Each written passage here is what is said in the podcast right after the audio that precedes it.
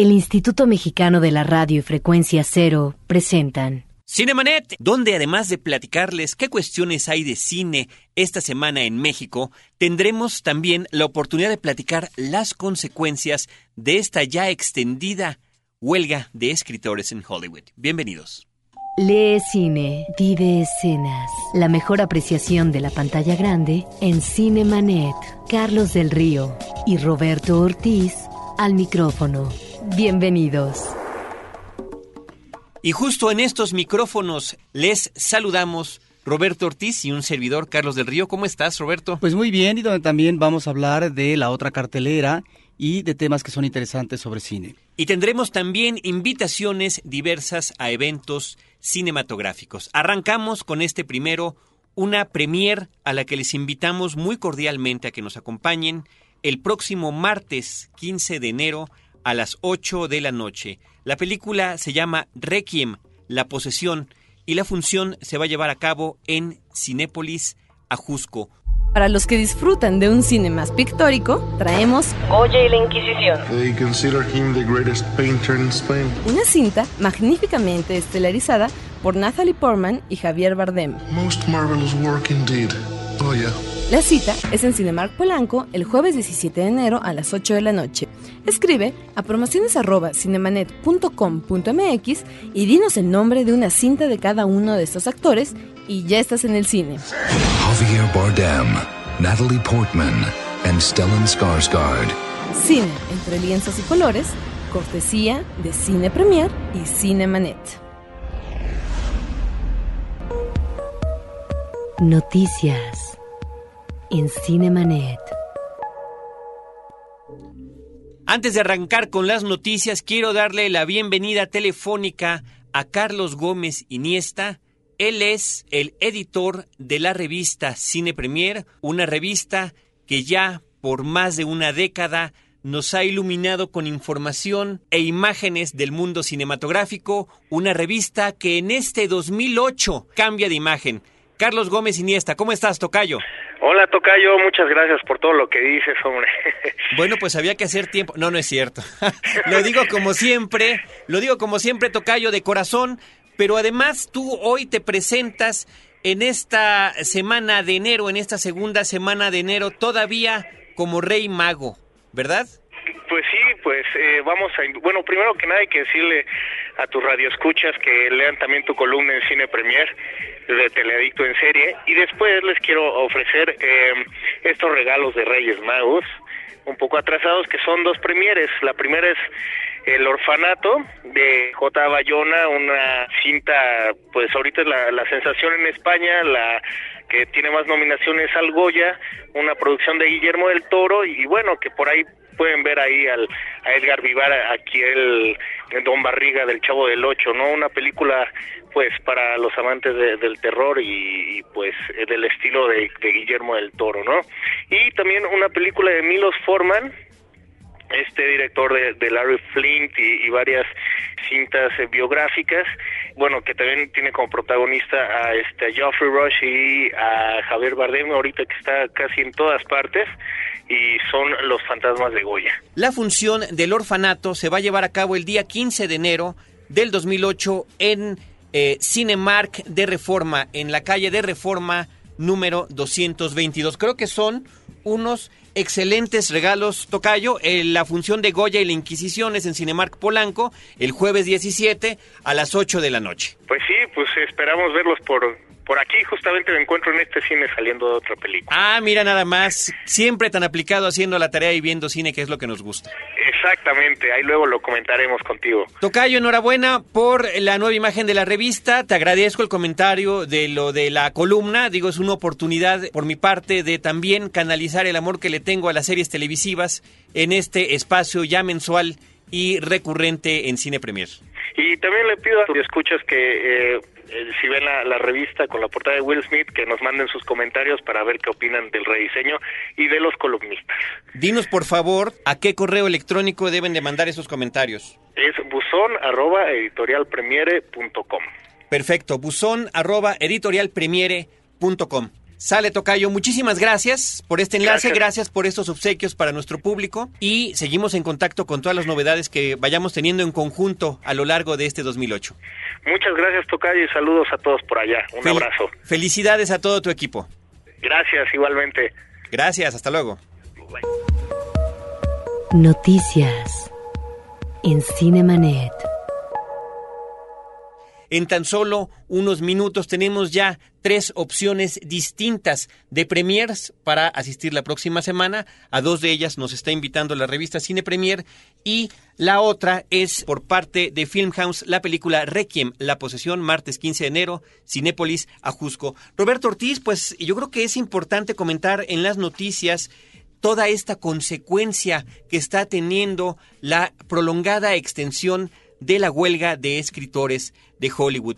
No solamente está la cuestión de que eh, están parándose producciones televisivas y cinematográficas, sino también algo que, es, que era importante, un plato fuerte de inicio de año, que son todos estos premios, todas estas ceremonias de reconocimiento a la labor eh, creativa en el género del cine y también de la televisión a través de diversos premios como son los Globos de Oro, próximamente los Óscares o como en la primera ya afectada que fue los People's Choice Awards, que esta ceremonia que también se lleva a cabo en vivo, pues en esta ocasión fue pregrabada, fue más breve, la cuestión de los, eh, la recepción de los discursos, ¿no? De aceptación de los ganadores eran en video, ya grabados, y bueno, pues fuera ceremonia, fuera alfombra roja de este evento. Y hay comentarios curiosos como el que hace Reese Witherspoon, que dice en su mensaje grabado, no somos nada sin nuestros escritores, pero tampoco somos nada sin nuestra audiencia. Además, aludiendo al asunto de que los People's Choice Awards son justamente premios en los que el público vota por sus estrellas favoritas. A ella le dieron el premio a la mejor presencia cinematográfica femenina. La presencia cinematográfica masculina fue para Joaquín Phoenix, que en su mensaje grabado no emitió palabra, fue mudo y lo hizo con unas tarjetas que fue presentado. Dice, estoy sin habla ante el asunto de los escritores, en serio, pero de mi manera tranquila y silenciosa, quiero agradecerle a los millones de fans que votaron por mí en esta categoría. Así que la ceremonia de los People's Choice Awards se llevó a cabo de esa manera y la noticia, Roberto, de esta semana, la más, la más reciente, es que la 65 eh, entrega de los Globos de Oro, estos premios que la crítica de periodistas extranjeros en Hollywood presenta al cine y a la televisión, pues queda como ceremonia cancelada, se transforma más bien en una conferencia de prensa el domingo 13 de enero, donde únicamente se va a dar el anuncio de quiénes son los ganadores. En este sentido, la televisora NBC va a preparar un evento de dos horas. El primero va a ser un, bueno, en, en, general va a ser como un documental el primero, donde se va a entrevistar a los nominados y después pues será esto que estamos comentando, que es la eh, la conferencia de prensa para anunciar quiénes se llevan los premios de los Globos de Oro. También cada año durante la entrega de los Globos de Oro se entrega el premio Cecil B. DeMille a eh, contribución extraordinaria en el campo del entretenimiento. Este año le correspondía al director Steven Spielberg y justamente por la cancelación del evento como tal, se va a quedar hasta el 2009 la entrega de este reconocimiento, porque normalmente cuando lo hacen, pues presentan a la personalidad que lo va a recibir y se pasan imágenes de sus películas y de sus trabajos previos. Bueno, y hay eh, actores muy verticales como Glenn Close que dijo yo no podría estar, en este caso, saboteando lo que es una huelga lo que es eh, la actitud de ella nos recuerda en los términos de México no al esquirolaje, no a propósito de no romper lo que es una huelga que se mantiene a través ya de un buen rato. Sí, porque además fue justamente la decisión se toma de no hacer este evento de la manera tradicional a partir de que el sindicato de actores dice que ellos no van a transgredir la huelga de los escritores. La televisora NBC va a terminar aparentemente teniendo que regresar a los anunciantes que ya habían contratado sus tiempos para, para este programa televisivo, más o menos entre 10 y 15 millones de dólares, que es lo que ya, pues ya se había apartado, pactado y acordado, ¿no? Por su parte, ABC, ABC, que es la televisora que se encarga de transmitir los Óscares, está ya poniéndose en contacto con sus, con sus anunciantes porque si la huelga continúa para el 4 de febrero, que es la fecha en la que están programados, a lo mejor tienen que, que tomar decisiones de cómo se va a manejar. Lo que sí es un hecho, dice el productor de los Óscares, Gil Cates, que sí lo van a hacer, aunque puede que cambie de formato. Y por supuesto, en ese sentido, las especulaciones ya se, están, se nos están yendo al cielo. Hay quien dice que podría ser inclusive un evento animado con caricaturas, pues, ya que los escritores de animación no están dentro de los términos del eh, sindicato de escritores. Otra opción que presenta prácticamente a nivel paródico el periódico británico The Guardian es que podrían hacerlo con marionetas, al estilo de Team America o de los eh, ya legendarios Thunderbirds. Y bueno, pues Roberto, eso es lo que está pasando. Estas son las consecuencias de lo que está pasando con la huelga de los escritores en Y bueno, mira, esa resistencia ojalá y se traduzca en que finalmente logren tener esa opción favorable de tener parte de unas ganancias que ven mermadas porque simple y sencillamente la parte de León pues se la llevan las mayors. Y este, yo haría el comentario nada más curioso de que el, el que va a sufrir mucho, por ejemplo, es cierto canal de paga que se encarga de transmitir y comentar puros chismes o en estos casos chorrocientas horas previas de alfombra roja y posteriores de fiestas que ni modo este año se les están yendo por esta razón. Por otra parte, Roberto, el eh, presidente de Blockbuster durante una conferencia que tuvo en Phoenix con inversionistas de Citigroup, comentaba a propósito que a lo mejor Blockbuster se va a beneficiar de esta extensión de la huelga, ya que la gente va a volver a recurrir a volver a ver ciertas películas a través de eh, el DVD o los propios programas de televisión que también están ya a la renta. Ahora, esto lo estaba comentando pensando en el futuro de lo que será esta compañía, cuando ya el videodisco, pues el, el DVD o el Blu-ray o el HD DVD, ya a lo mejor no son lo del futuro porque se está acostumbrando ya a las propias descargas digitales. En ese sentido, comentaba este señor, el presidente de Blockbuster, ante los inversionistas, que seguramente en un futuro próximo haya kioscos dentro de estas tiendas de renta de, de, películas para que la gente lleve sus aparatos de tipo iPod o cualquier otro reproductor de video digital a descargar sus películas exclusivamente en el momento en el que las están pagando. Así que bueno, pues imagínate hasta dónde han llegado todas estas cosas, Roberto. Por otra parte, y cambiando completamente de tema, esto es una nota curiosa, existe el anuncio de parte de las producciones de ópera en Los Ángeles para su temporada 2008-2009 de que los directores de cine Woody Allen, William Friedkin y David Cronenberg van a producir y a dirigir cada uno diferentes óperas. En el caso de Woody Allen y de Friedkin van a ser distintas piezas de un tríptico de Giacomo Puccini, que se llama justamente El Trítico. Y en el caso de Cronenberg, él va a presentar la ópera La Mosca de Howard Shore, que se basa justamente en su película, que es un remake de aquella cinta clásica en blanco y negro. Eso es más interesante verlo. Muy bien, yo recuerdo a nuestro público que tenemos premiers, tres premiers distintas, Requiem, La Posesión, El Orfanato y Goya y La Inquisición. Vamos con esto. Es una casa preciosa. Cuando vivías aquí de niña, ¿no tenías miedo? Esta semana tenemos una premier para dejar las uñas en el asiento. El Orfanato, una película producida por Guillermo del Toro, con la dirección de Juan Antonio Bayona y protagonizada por Belén Rueda. ¿Qué se supone que tengo que hacer? Usted oye, pero no escucha. No se trata de ver para creer, sino de creer para ver. Crea, entonces verá. Acompáñanos este próximo martes 15 de enero a las 8 de la noche en Cinemark Reforma 222, con solo escribir a promociones arroba cinemanet.com.mx. Cine para abrazar al de al lado. Déjame quedarme. Con Cine Premier y Cinemanet. Sola. No te quedes fuera de foco. Cinemanet regresa en un instante. Porque sentirse bien es cuestión de decisión. Frecuencia positiva. Frecuencia positiva. Un podcast de frecuencia cero. Pláticas íntimas a puerta abierta. www.frecuenciacero.com.mx. Ahora Diseñar y hospedar su página web será cosa de niños. En tan solo cinco pasos, hágalo usted mismo sin ser un experto en Internet. Ingrese a suempresa.com y active ahora mismo su plan.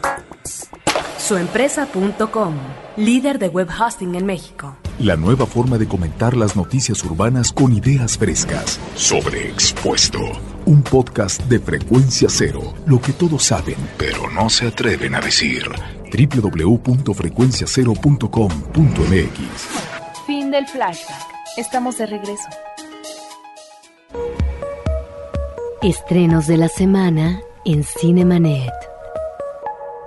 Platiquemos ahora no nada más de los estrenos de la semana, sino también de aquellas películas que ya estaban en cartelera y que recientemente vimos. Me refiero en particular al caso, en mi caso, una experiencia bastante lamentable de Aliens contra Depredador 2, que si bien no había, por supuesto, ninguna, ninguna seguridad de que fuera una buena película, sí quedaba en un fanático de estos personajes como yo el atisbo de la esperanza de que algo importante pudieran hacer estos nobles directores. La semana pasada te veías muy entusiasmado. Bastante entusiasmado, Roberto. Y bueno, no quiero contarte el episodio de depresión que viví durante y posteriormente a la proyección de la película. Pero yo no sé cuál eh, es eh, tu riña, cuál eh, eh, fue tu resistencia y por qué ese disgusto. A mí es una película que me divirtió. Hay que ponerla obviamente en su lugar. Cuando las franquicias han agotado ya a ciertos personajes, en este caso el monstruo de Depredador y Aliens, bueno, pues tienen que enfrentarlos y salen estas cosas que son uh, realmente a veces delirantes, eh, con efectos especiales que eh, tampoco son convincentes. Creo que la primera película es un fracaso.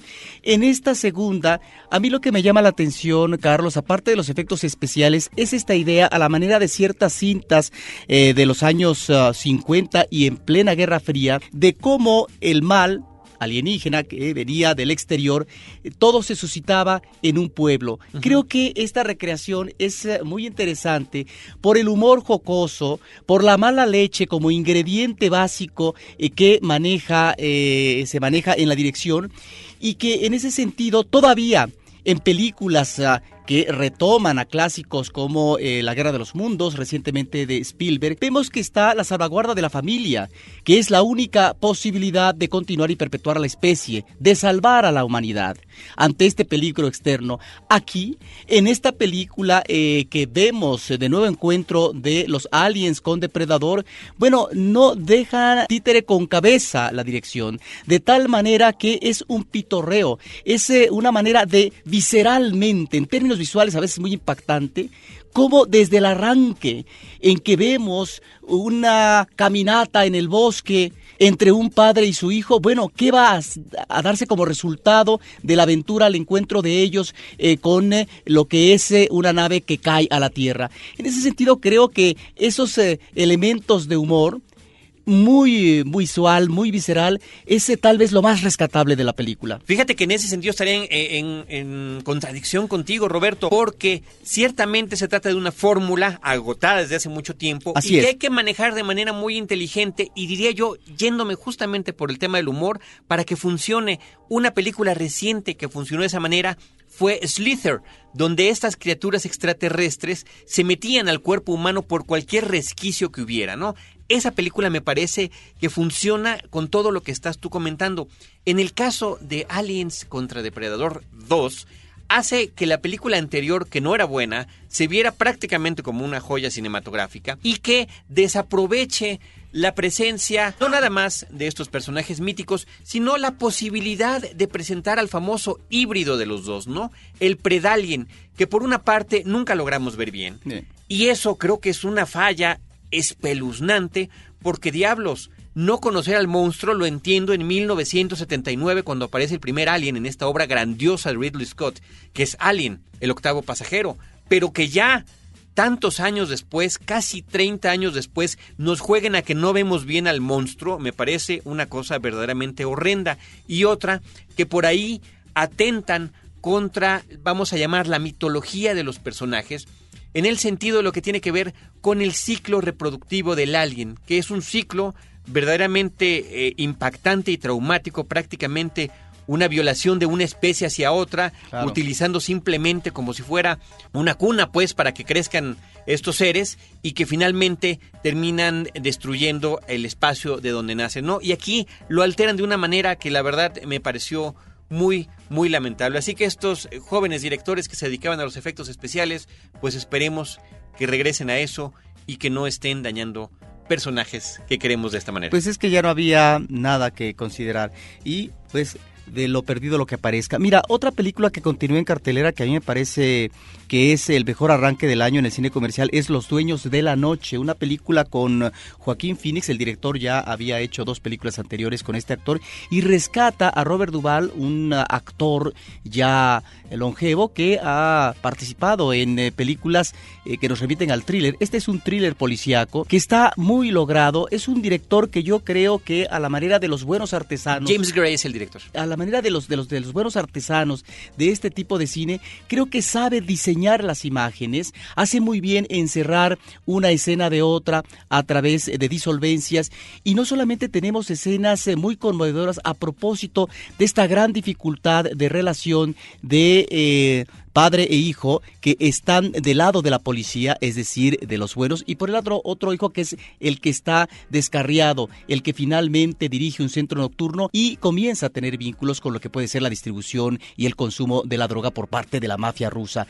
Creo que hay momentos muy interesantes a propósito de la dificultad de las relaciones filiales y luego escenas de acción, Carlos, que son impactantes. Hay una persecución eh, a River Phoenix en ah, auto en medio de la tormenta que realmente te recuerda a algunas escenas eh, brillantes en el caso de este tipo de cine, como eh, pudiera ser William Friedkin, ¿no? Contacto en Francia. Exactamente, digo, eh, salvando las diferencias, no es que lo esté comparando, pero creo que aquí es donde encontramos el buen olfato del cineasta y este toque humano de acercamiento en estos personajes. Creo que es una película que se ubica la acción de ficción en los 80. Hay también una recreación de lo que es un centro nocturno, una disco, que en la manera como maneja estos espacios amplios, abiertos, es espectacular. Creo que es eh, una película que vale la pena ver y que seguramente la estaremos recordando al finalizar este año. Carlos. Perfecto, Roberto. Pues bueno, eh, recuerdo ahora al público que tiene la oportunidad de compartir con nosotros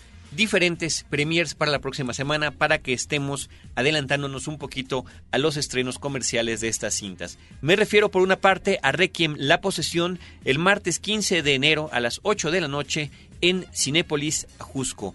El Orfanato también el 15 de enero a las 8 de la noche en Cinemark Reforma en Reforma 222 y finalmente Goya y la Inquisición en Cinemark Polanco el jueves 17 a las 8 de la noche. Saliendo a la película pueden por supuesto sintonizar 107.9 FM el jueves y escuchar Cinemanet.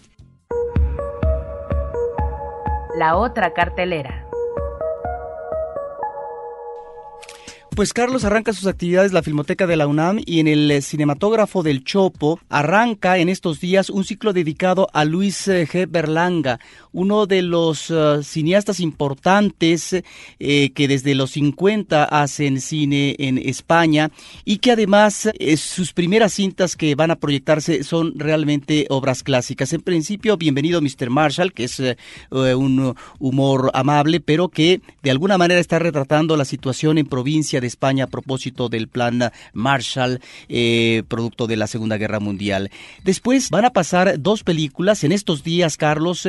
Hay que consultar cartelera. Una que a mí me llama mucho la atención, que es Plácido, una película del 61, donde hay una visión eh, crítica por parte de Berlanga a propósito de lo que es la hipocresía que se maneja en el acto de la caridad y que va muy a tono también con la atmósfera que se vive en el franquismo. Y luego el público podrá ver una estupenda película que es El Verdugo del 61, un hombre que trabaja efectivamente como verdugo, Carlos, no obstante que abomina esa profesión, pero tiene que sobrevivir y que es eh, un verdugo de Garroteville. Nuevamente ahí estamos ante esta situación de represión y de muerte por parte del franquismo. Berlanga es un director que maneja el humor negro, hay un eh, manejo satírico en sus narraciones, hay una crítica feroz, momentos muy crueles.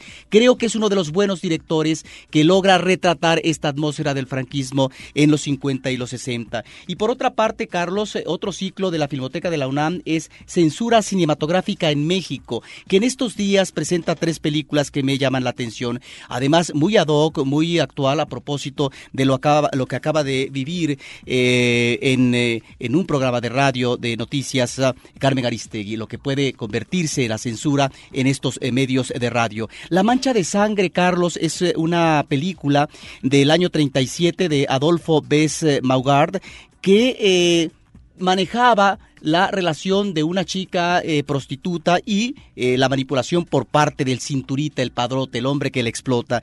Mira, la película es del 37 y tuvieron que pasar seis años, Carlos, para que hubiera un estreno eh, comercial. Y el tema, obviamente, que como había un desnudo por parte de esta actriz Estela Inda que aparece para el cine y además eh, jovial y, muy bella en el manejo de su cuerpo y demás, pues obviamente la película causó resquemor. Otra cinta eh, que fue independiente en su momento, 1958, de producción independiente, es El brazo fuerte de Giovanni Corporal, una película que parte de un eh, argumento de Juan de la Cabada y fotografía interesante, Carlos, de Walter Reuter, Walter Reuter, y es una película que si bien se, hizo en el 58, hasta el 74 se estrenó comercialmente. Eh, trata el caciquismo en la provincia y tal vez por eso tuvo censura. Y finalmente La sombra del caudillo, una película que está basada en la novela de Martín Luis Guzmán, que también es una cinta que se nos remite a los 20, a la situación política y militar, y que tal vez por parte del ejército, pues que se vio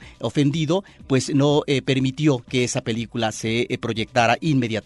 Carlos. Pues ahí están algunas de las recomendaciones que nos da Roberto para la cuestión de nuestra cartelera alternativa. Yo quisiera recomendar, Roberto, también que nuestro público visite nuestro sitio de internet, nuestro portal principal www.frecuenciacero.com.mx. No nada más van a poder encontrar diversas temáticas en programación en podcast, sino que podrán acceder a cada uno de los episodios que tenemos de Cinemanet. Recientemente hicimos uno a propósito de la censura, de la censura en México, una entrevista que tuvimos por ahí con Fernando Macotela. Con Fernando Macotela. Roberto Ortiz también en nuestra versión de podcast podrán encontrar los episodios son dos, porque tuvimos que dividirlo en dos partes, de lo que vivimos en la cabina de Horizonte 107.9 FM como invitados en la valija diplomática del cónsul para que también lo puedan escuchar allí. No nada más escucha el cónsul en Horizonte y en Horizonte en línea, sino que también a través de, vamos a llamarle también la magia del podcast. Queremos eh, comentarle al público también que para pedir boletos, porque son muchas las premiers que tenemos, también nuestro correo electrónico promociones arroba cinemanet.com.mx promociones arroba cinemanet.com.mx y con esto Roberto pues damos el eh, final de nuestro programa agradeciendo a Álvaro nuestro operador de costumbre al equipo de producción de Cinemanet Celeste North y Paulina Villavicencio. La valiosísima aportación en la postproducción de nuestros programas de Abel Cobos y por supuesto desde estos micrófonos Roberto Ortiz y Carlos del Río, que los esperamos dos veces a la semana en nuestra versión en podcast y aquí en Horizonte los jueves a las 10 de la noche, donde les tendremos cine, cine y más cine. Los créditos ya están corriendo. Cinemanet se despide por el momento. Más en una semana. Vive cine en Cinemanet. Frecuencia cero. Digital Entertainment Network.